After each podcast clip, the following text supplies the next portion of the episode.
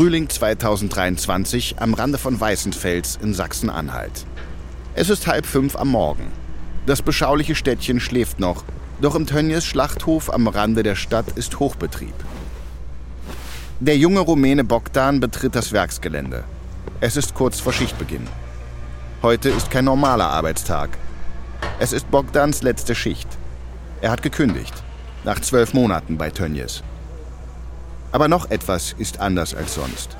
Der Rumäne hat sich eine kleine versteckte Kamera um die Brust geschnallt, die jeden seiner Schritte filmt.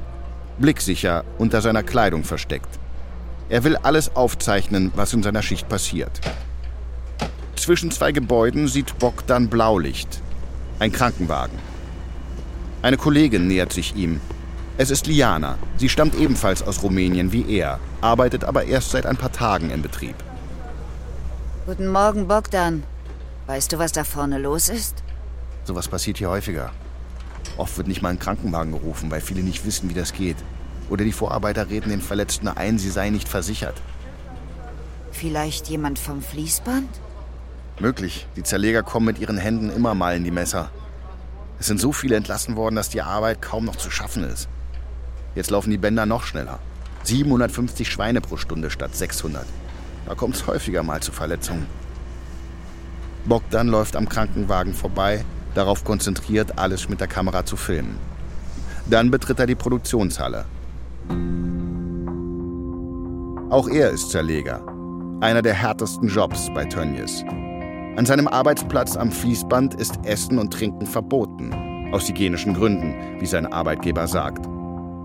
Getrunken werden darf zweimal am Tag in der jeweiligen Pause. Toilettenpausen gibt es keine. Handys am Arbeitsplatz sind untersagt. Auf dem Weg in die Pause laufen Bogdan und Liana einen Flur entlang, als vor ihnen ein Mitarbeiter einen Hubwagen mit Fleischkisten zu schwungvoll wendet. Der Wagen kippt. Der Kachelboden ist übersät mit rohem Fleisch. Der Mitarbeiter versucht eilig, das Fleisch zurück in die Kisten zu packen. Das Fleisch auf den Boden fällt passiert ja häufiger. Es wird dann einfach wieder zurückgepackt. Vom Boden, auf dem wir mit den dreckigen Schuhen laufen und auf den die Angestellten draufspucken. Wird es nicht aussortiert? Oft wird es einfach in die Kisten zurückgepackt, als wäre nichts gewesen.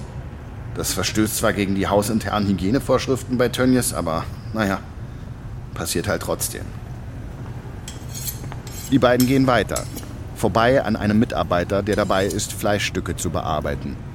Er schneidet kleine weißliche Teile heraus und legt anschließend das restliche Fleisch zurück in die rote Lebensmittelkiste. Liana schaut sich das herausgeschnittene Fleisch genauer an. Was ist das denn? Das ist Eiter. Das ist ungenießbar. Das Fleisch kommt schon infiziert hier an. Die eitrige Wunde wird dann einfach herausgeschnitten, dann geht das Fleisch zurück aufs Laufband und wird danach an die Supermärkte geliefert. Einige Wochen später. Bogdan sitzt angespannt in einem kleinen Raum. Gleißende Scheinwerfer sind auf ihn gerichtet. Davor eine Fernsehkamera. Bogdan wird von einer Sat1-Redakteurin interviewt. Warum haben Sie uns Ihre Aufnahmen zugespielt? Warum tun Sie das? Der Grund, warum ich das mache? Wir werden wie Sklaven behandelt. Es gibt im Schlachthof nur Arbeit, sonst nichts. Normen und Zahlen, aber keine Wertschätzung. Nur Demütigung und Erniedrigung. Da kommen mir die Tränen, wenn ich Ihnen das erzähle. Aber das ist ja klar, wenn man unter solchen Umständen arbeiten muss. Dieser Schlachthof ist ein Ort, da gibt es nur Verzweiflung. Niemand unternimmt etwas gegen diese Katastrophe. Der aufgelöste Blick des jungen Rumänen offenbart, wie ernst es ihm ist. Er hat das System Tönnies am eigenen Leib erfahren. Ein System, das sich nicht nur nach innen, sondern auch nach außen zu behaupten weiß. Gegenüber allen, die es wagen, sich dem System in den Weg zu stellen.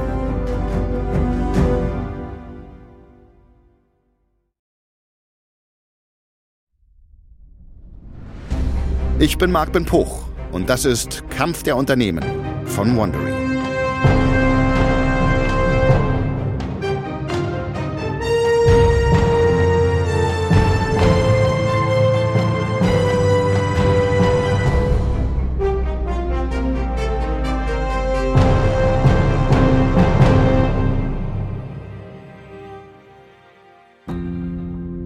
In der letzten Folge hat sich Rügenwalder Mühle mit einem Schlag an die Spitze des neuen Fleischersatzmarktes katapultiert. Die vegetarische Wurst boomt. Auch Tönnies hat versucht, sich den neuen Essgewohnheiten der Deutschen anzupassen und zog direkt wieder die Reißleine. Der Fleischkonzern bevorzugt eine andere Strategie. Noch mehr Fleisch. Die Kritik in der Öffentlichkeit an Tönnies wächst und erlebt in der Corona-Pandemie einen vorläufigen Höhepunkt. Clemens Tönnies wagt die Flucht nach vorne und verspricht einen radikalen Wandel. Eine radikale Veränderung steht auch der erfolgsverwöhnten Rügenwalder Mühle bevor, die sich als mittelständischer Lebensmittelproduzent nicht nur mehr mit dem Tönnies-Konzern messen muss, sondern mit Schwergewichten wie Nestlé oder Unilever. Um zu überleben, müssen die Rügenwalder selbst zum Konzern werden. Das ist die vierte und letzte Folge unserer Staffel Rügenwalder Mühle vs. Tönnies. Das Fleisch von morgen.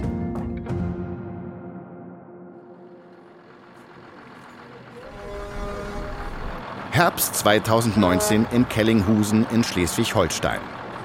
Das Tönnies-Werk steht still. Hupende Schweinetransporter stauen sich vor der Einfahrt. Überall stehen ratlose Tönnies-Angestellte herum und sehen zu, wie vermummte Aktivistinnen und Aktivisten das Werk blockieren. Es ist die autonome Gruppe Tier Down Tönnies, eine Vereinigung aus Tierbefreiungs- und Klimagerechtigkeitsaktivistinnen und Aktivisten. Warum sind wir hier? Für die Tiere. Denn sie werden eingesperrt, gequält und ermordet. Warum sind wir hier? Im Kampf für die Natur. Die gegen Ausbeutung und Streben nach Profit verteidigt werden muss. Die Polizei muss Spezialkräfte anfordern. 14 Stunden dauert es, bis die Blockade aufgelöst ist. Die Aktion erregt bundesweite Aufmerksamkeit und beschäftigt die Presse noch Tage später und auch die Rechtsabteilung von Tönnies. Anderthalb Jahre später vor dem Kieler Landgericht. Eine der Aktivistinnen, die in Kellinghusen die Schlachtfabrik blockiert hat, wird von einem Journalisten interviewt. Heute beginnt ihr Prozess. Das Unternehmen Tönnies hat sich dazu entschieden, mich und zwölf andere zu verklagen. Es geht um 15.000 Euro Schadenersatz. 13 Prozesse in 13 verschiedenen Gerichten in ganz Deutschland. Warum glauben Sie, tut der Konzern das? Tönnies möchte einen Präzedenzfall schaffen, dass es nicht ohne Konsequenzen bleibt, seinen Betrieb zu stören. Der Anwalt der Aktivistin schaltet sich ein. Das ist Rechtsmissbrauch. Tönnies setzt diese Aufteilung als Zermürbungstaktik ein und verursacht unnötige Kosten. Tönnies hat aus prozesstaktischen Gründen kein Interesse an einem gemeinsamen Verfahren. Dahingehend ist die Gegenseite unmissverständlich. Für die Aktivistinnen und Aktivisten geht es um viel Geld. Eine Schadensersatzzahlung von 15.000 Euro mag für einen Konzern Peanuts sein, aber nicht für die jungen Erwachsenen. Es scheint, als wolle Tönnies eine unmissverständliche Botschaft an alle Kritikerinnen und Kritiker senden.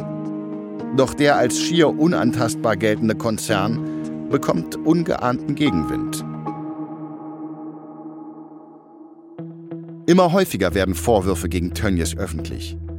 Medien berichten über vermeintlich prekäre Arbeits- und Wohnverhältnisse, die vor allem osteuropäische Arbeiter betreffen sollen. 2016 hat Clemens Tönnies noch vor den Augen des damaligen Vizekanzlers und Bundeswirtschaftsministers Sigmar Gabriel ein Papier unterzeichnet. Alle Arbeiterinnen und Arbeiter in den Fleischbetrieben sollten sozialversichert werden. Trotzdem blieb es Tönnies erlaubt, Arbeiter über Subunternehmer einzustellen. An den Arbeits- und Wohnverhältnissen hat sich dadurch in vielen Fällen nichts geändert. Zumindest bis 2020, als das Coronavirus die Welt heimsucht und Reda Wiedenbrück zu einem der größten Hotspots in Deutschland wird. 20. Juni 2020 in Gütersloh. Der Corona-Krisenstab des Landkreises gibt eine Pressekonferenz zum Corona-Ausbruch bei Tönnies. Landrat Sven-Georg Adenauer ordnet die Lage ein. Es ist für uns eine totale Ausnahmesituation. 1029 Tönnies-Mitarbeiter sind mit dem Coronavirus infiziert. Das Virus beschränkt sich auf die Firma Tönnies. Die Bevölkerung ist nicht betroffen. Mobile Teams des Kreises besuchen die Wohnungen der Tönnies-Mitarbeiterinnen und Mitarbeiter, die sich in Quarantäne befinden. Vor einigen Tagen ist bekannt geworden, dass es unter den Angestellten des größten deutschen Tönnies-Schlachtbetriebs zu einem Corona-Ausbruch gekommen ist. Alle 7000 Mitarbeiterinnen und Mitarbeiter stehen unter Quarantäne, inklusive Konzernchef Clemens Tönnies. Die Fleischfabrik steht still. Krisenstabsleiter Thomas Kuhlbusch übernimmt das Wort. Mithilfe der Bundeswehr haben wir 5800 Mitarbeiter getestet. Zwei Drittel der Mitarbeiter in der Zerlegung sind infiziert. Das ist erschreckend. Die Angestellten von Tönnies brauchen unsere Unterstützung und Solidarität. Die verhängte Quarantäne schützt die Bevölkerung. Wir haben jetzt ermitteln können, dass es im Kreis Gütersloh 1300 Wohnungen mit Tönnies-Mitarbeitern gibt. Das ist deutlich mehr, als wir erwartet haben. Dieses Dunkelfeld der Subunternehmer liegt jetzt offen. Ein Journalist meldet sich zu Wort. Warum konnte Tönnies die Adressen nicht beibringen? Das Vertrauen, das wir in die Firma Tönnies setzen, ist gleich null. Das muss ich deutlich sagen. Wir haben Adresslisten gekriegt, da waren 30 Prozent der Mitarbeiter ohne Adresse. Also sind wir gestern Abend um 21 Uhr bei der Firma Tönnies gewesen und waren heute Nacht um 1.30 Uhr fertig.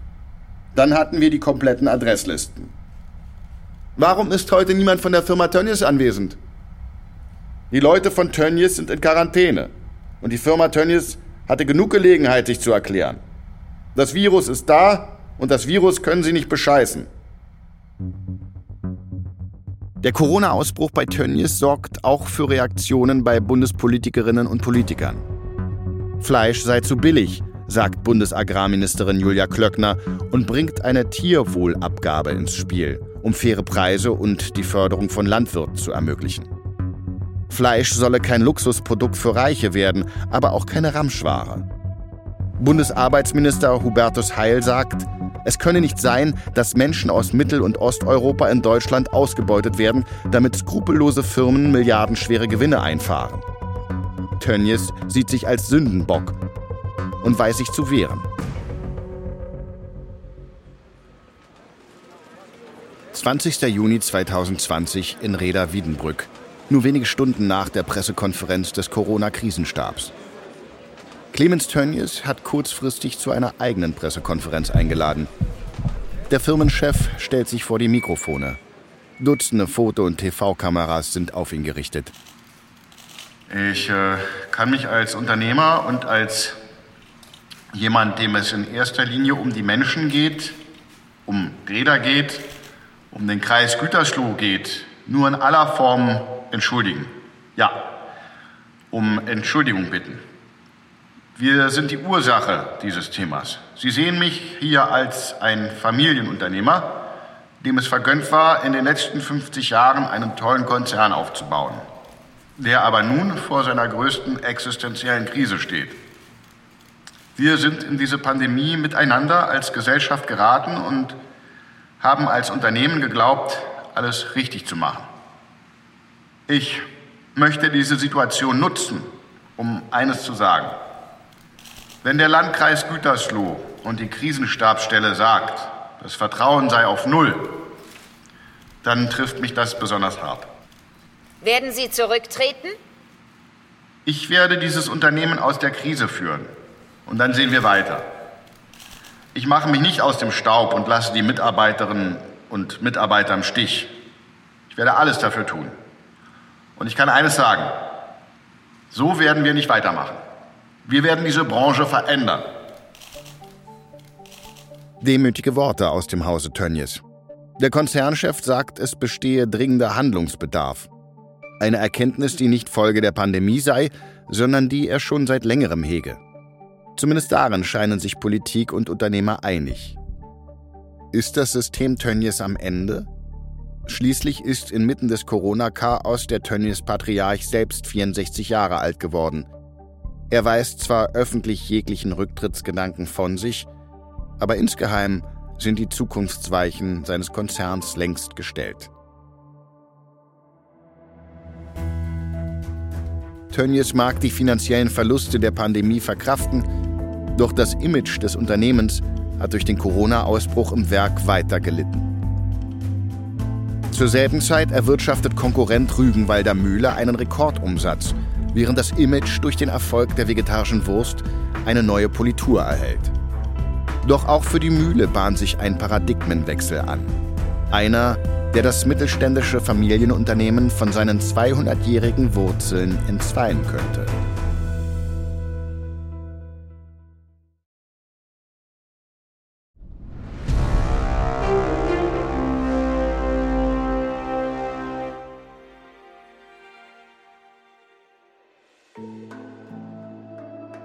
April 2015 im Landgericht Bielefeld.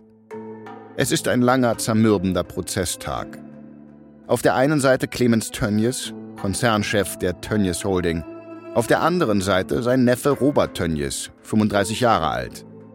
Als Bernd Tönjes 1994 gestorben ist, haben seine Söhne Robert und Clemens Junior dessen Anteile am Unternehmen geerbt. Die Wurzel des Familienstreits. Die Atmosphäre im Gerichtssaal ist angespannt und Clemens Tönnies wütend. Das kann doch nicht sein, Robert! Bist du verrückt geworden? Clemens Tönnies wendet sich an Roberts Anwälte. Was sie mit dem Jungen machen, ist Hanebüchen. Auch Robert Tönnies steht die Wut ins Gesicht geschrieben. Ich habe zig Beispiele, warum ich meinem Onkel heute misstraue. Die privaten Geschäfte, die Stiftungen in Liechtenstein, der Rechtsstreit mit meiner Mutter. Ich könnte wochenlang drüber sprechen. Zwei Männer, beide vom Forbes Magazin in der Liste der Milliardäre geführt, zerfleischen sich in der Öffentlichkeit. Ein gefundenes Fressen für die Boulevardpresse. Zehn Tage nach dem Eklat im Landgericht sitzt Clemens Tönnies im Firmensitz in Reda-Wiedenbrück. Aus seinem Büro im dritten Stock blickt er auf die Tönnies Arena, ein Stadion mit über 3000 Sitzplätzen. Hinter ihm sitzt der Leiter seiner Rechtsabteilung. Hammer, wie viele Seiten dick ist der Familienstreit? 120.000 Seiten, a 300 Euro. Der Konzernchef hört aufmerksam zu und rechnet. 36 Millionen Euro. Verrückt. Der Anwalt nickt.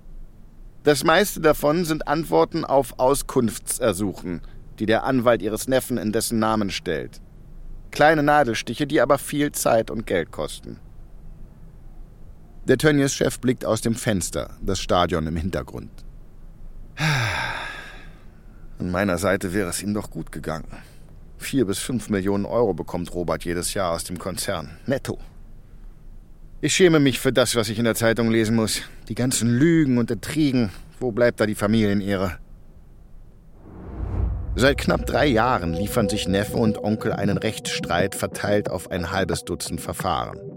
Im Mittelpunkt des Konflikts steht die Kontrolle über einen der führenden Fleischkonzerne Europas mit einem Umsatz von 5,6 Milliarden Euro und 8000 Angestellten. Ein Konflikt, der die Familie Tönnies zerreißt. 2008 war die Familienidylle noch intakt. Damals schenkten die Söhne von Bernd Tönnies ihrem Onkel Clemens je 5% am Unternehmen. Im guten Glauben, ihr verstorbener Vater hätte auf dem Sterbebett seinem Bruder einen ebenbürtigen Anteil von 50% versprochen. So erzählt es zumindest Clemens Tönnies, dem sein verstorbener Bruder nur 40% des Unternehmens übertrug. Seit die Neffen ihm jeweils 5% der Anteile geschenkt haben, gehört dem Onkel die eine Hälfte des Konzerns. Die andere Hälfte gehört seinem Neffen Robert, der wiederum die Anteile seines Bruders übernommen hat. Doch nun fordert Robert Tönnies seine Schenkung zurück. Er bezweifelt mittlerweile, dass seinem Onkel eine 50-50 Beteiligung am Unternehmen versprochen worden war. Der Neffe wirft seinem Onkel groben Undank vor. Wenn Robert diesen Prozess gewinnt, hätte er die Mehrheit im Konzern. Als 2020 die Corona-Infektionszahlen im größten Schlachthof von Tönnies in die Höhe schnellen, sieht Robert Tönnies eine Chance. In einem Brief prangert er die aus seiner Sicht jahrelange Untätigkeit der Führung an und warnt vor dem Scherbenhaufen, vor dem das Unternehmen nun stünde. Unkalkulierbare Verluste durch die Schließung der Produktion und ein Reputationsschaden, der kaum noch zu beziffern sei. Mit Nachdruck fordert er den Rücktritt der Geschäftsführung. Robert Tönnies riskiert viel mit seiner Kritik am eigenen Unternehmen. Schließlich räumt er damit eine Mitschuld an den Corona-Ausbrüchen ein, was Schadensersatzklagen zur Folge haben könnte. Und das ausgerechnet in einer wirtschaftlich schwierigen Phase. 2020 sinkt der Umsatz von Tönnies um 3% auf 7 Milliarden Euro. 2021 fällt der Jahresumsatz weiter um 11% auf 6,2 Milliarden Euro. Nach fast 50 Jahren ständiger Expansion scheint Tönnies an einem Kipppunkt angekommen zu sein. Aber auch andere Metzgereifamilien stehen vor einer Zeitenwende.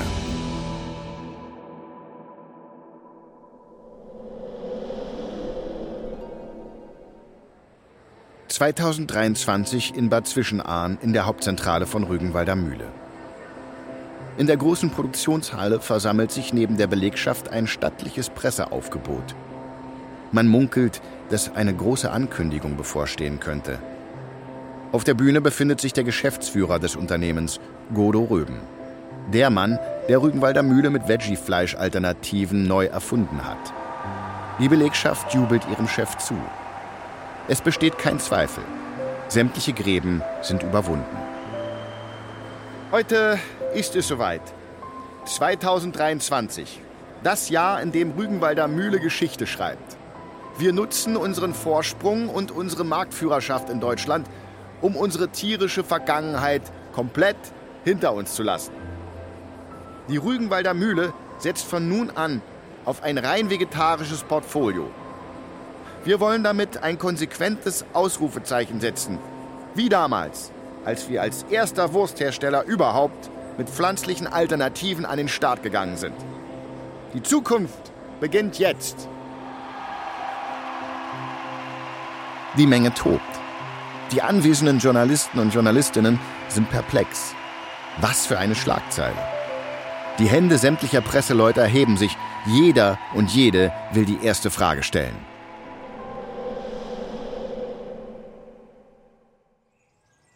Es ist Februar 2021. Godo Röben erwacht aus einem Tagtraum. Er steht vor dem Verwaltungsgebäude von Rügenwalder Mühle mit einer Umzugskiste unterm Arm. Er hat davon geträumt, die Rügenwalder fleischfrei zu machen, um ein Zeichen zu setzen. Doch dazu wird es nicht kommen. Zumindest nicht mit ihm. Denn heute ist sein letzter Tag in der Firma. Er lässt seinen Blick über das Areal jenes Unternehmens schweifen, dem er 25 Jahre seines Lebens widmete und dem er wie kaum ein anderer seinen Stempel aufdrückte. Röben löst seinen Blick und steigt in sein E-Auto. Der Wagen startet und mit ihm das Autoradio. Jetzt wurde bekannt, dass der 52-jährige Godo Röben, der zuletzt einer der Geschäftsführer bei Rügenwalder war, das Unternehmen mit sofortiger Wirkung verlässt. Dr. Gunnar Raufuß, Vorsitzender des Aufsichtsrates der Rügenwalder Mühle, dankt Godo Röben für erfolgreiche gemeinsame Jahre. Er habe das zweite Standbein der Firma, pflanzliche Proteine, zusammen mit seinem Vater mit viel Pioniergeist entwickelt und aufgebaut. Bla bla bla bla bla. Sag's doch, wie es ist, Gunnar. Du hast mich rausgeschmissen. Punkt. 25 Jahre habe ich mit deinem Vater eng zusammengearbeitet und dann kommst du. Gunnar Raufuß, Jahrgang 1980, ist ein promovierter Jurist und hatte mit der Fleischbranche lange keine beruflichen Berührungspunkte. Im Gegensatz zu den sechs Generationen vor ihm ist er der erste der Familie, der nicht selbst die Firmenleitung des Unternehmens übernehmen will. Stattdessen macht Raufuß Junior einen ehemaligen Balsen- und Bayersdorf-Manager zum Geschäftsführer. Michael Hähnel. Mit Röbens Rauswurf zieht in Bad Zwischenahn eine neue Unternehmenskultur ein. Eine, die sich weniger aus Träumen und Idealen macht.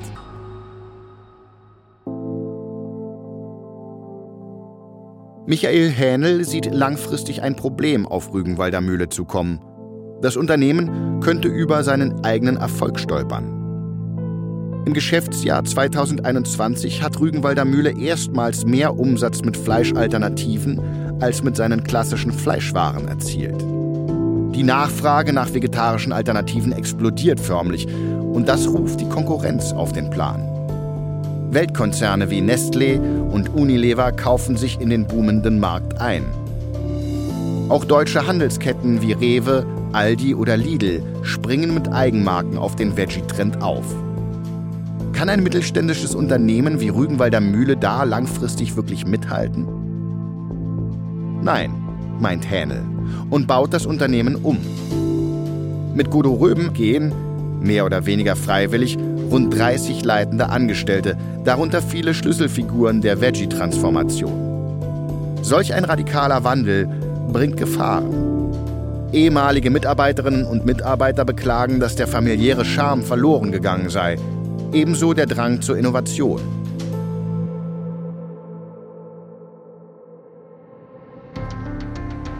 Rügenwalder Mühle baut ihre Produktionskapazitäten für Fleischalternativen mit neuen Produktionsstandorten aus und experimentiert weiter. Gleichzeitig rückt das Geschäft mit Fleisch aber wieder stärker in den Fokus.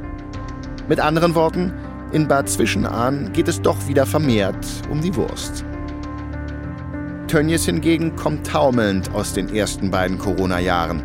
Einer der größten Fleischproduzenten Europas ringt um seine Zukunft und um seinen Ruf. Der jahrelange Familienstreit zwischen Onkel und Neffe hat zwischenzeitlich sogar dazu geführt, dass der Konzern kurz vor dem Verkauf stand. Bis sich Clemens Tönnies, Sohn Max und Neffe Robert 2021 gemeinsam vor die Presse stellen. Sie verkünden, dass sie zu dem Schluss gekommen seien, genauso weiterzumachen wie bisher. Nur um wenig später allein im Fleischwerk in Reda-Wiedenbrück 1500 von 7000 Stellen streichen oder verlagern zu müssen. Der Konzern spricht von einem temporären Abbau und begründet diesen mit der schwierigen Marktlage. Der Fleischkonsum in Deutschland sinkt. Exporte nach Asien werden eingeschränkt. Der Krieg in der Ukraine und der Klimawandel belasten die Branche. Die Welt befindet sich im Wandel. Und die Fleisch- und Wurstbranche steckt mittendrin. Sowohl Rügenwalder Mühle als auch die Tönnies-Gruppe sehen sich nicht mehr nur als reine Wurstfabrikanten. Der Stolz und das Selbstverständnis zweier Fleischereibetriebe sind längst Konzernstrukturen und Innovationsdruck gewichen. Neue Ernährungstrends und weltweite Krisen stellen die oft als schwerfällig verschriene Fleischbranche vor nie dagewesene Herausforderungen. Die Zeiten, in denen die Unternehmer noch so wirtschaften konnten wie ihre Großeltern, sind längst vorbei.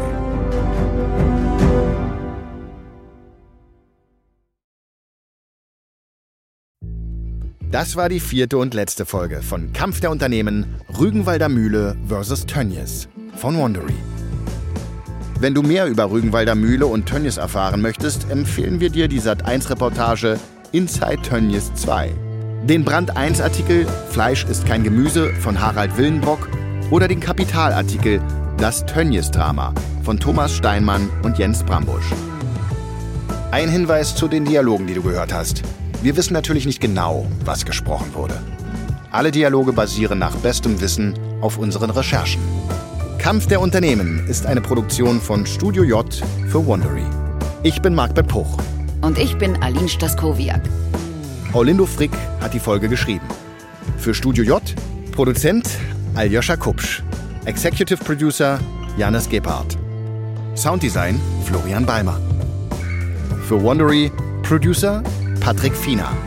Executive Producer Tim Kehl, Jessica Redburn und Marshall Louis.